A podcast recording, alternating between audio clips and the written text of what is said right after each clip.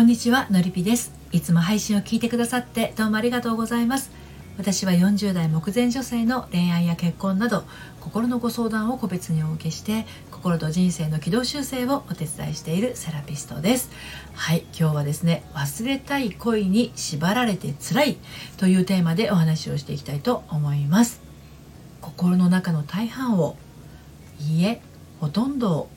占領している昔別れたあの人。もういい加減忘れてしまいたい。私は新しい恋愛を楽しみたい。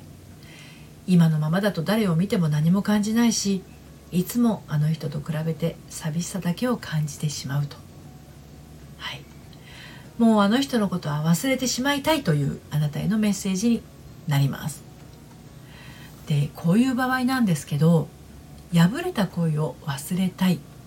忘れ別れたあの人を忘れたい。のではないんだと思うんですよね私破れた恋を思い出すと苦しい別れたあの人を思い出すと辛いっていう感情が嫌なんだと思うんですよ。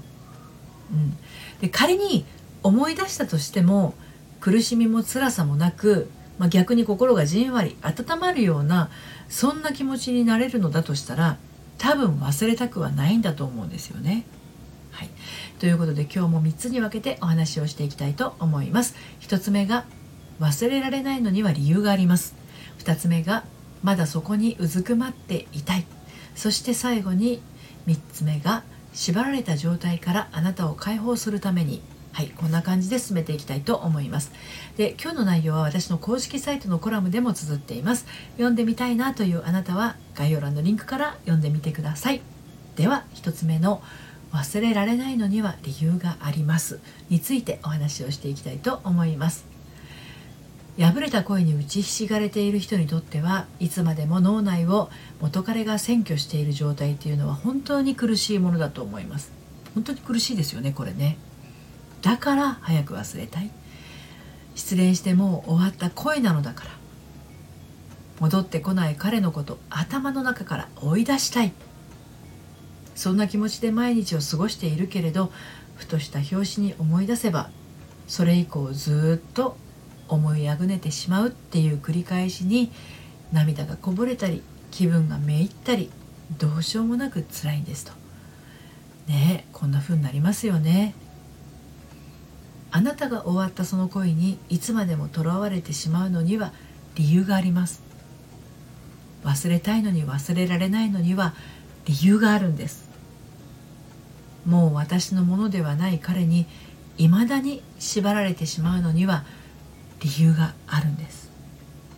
それはねとらわれていたい。忘れずにいたい。縛られていたいからです。それだけ大切に思っていたものだからです。まだ自分の中に置いておきたいものだからです、はい、で2つ目の「まだそこにうずくまっていたい」についてお話し進めていきますが別れて終わってもう戻ることもないと分かっていても彼の匂いが漂うその場所にとどまっていたいうずくまっていたい。頭では立ち去りたくても心が動きたくないんですね。だとしたらやっぱりそれは動けないし今動くタイミングではないっていうことなんです。もう少し傷ついたままその場にたゆたっていたいっていうことなんですね。でもずっとこのままここにいても私の心は言えないし傷ついたまま時間だけが過ぎていってしまうのではって思うかもしれません。ですがその時間はね必要な時間。なんですね。あなたに必要な時間です。動けないのに動こうとしても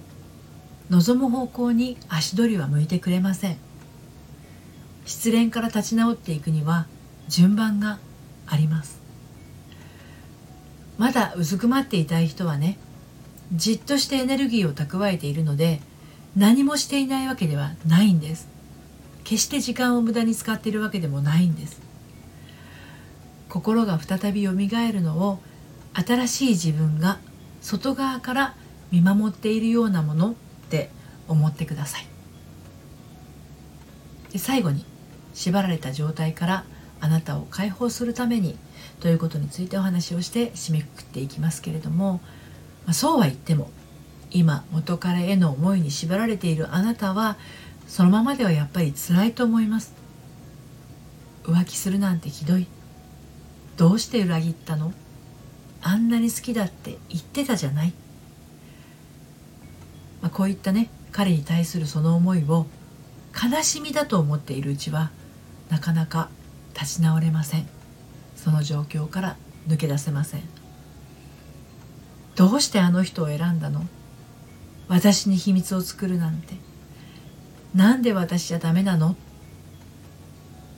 彼に対するその思いを怒りだと思っているうちは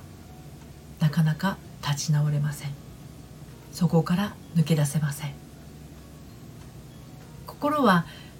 正しく感じきるとスーッとモヤモヤした感情が去っていくんです。でも表面的な部分からはわからない本質的な気持ちを感じなければモヤモヤはいくつも心の奥底に沈んだままになってしまいます。失恋をすると多くは悲しみの海の底にいるような気持ちになるんだけれどもその海から這い上がれずにいるのは悲しみに見せかけた別の感情に気づいていないからです。常に流動的に動きやすい失恋後の心の内側はね。のりび塾のお別れのセッションで扱ってあげるといろんな感情の波に飲み込まれているあなたに気がつきます。そしてその気持ちを適切に扱ってあげることで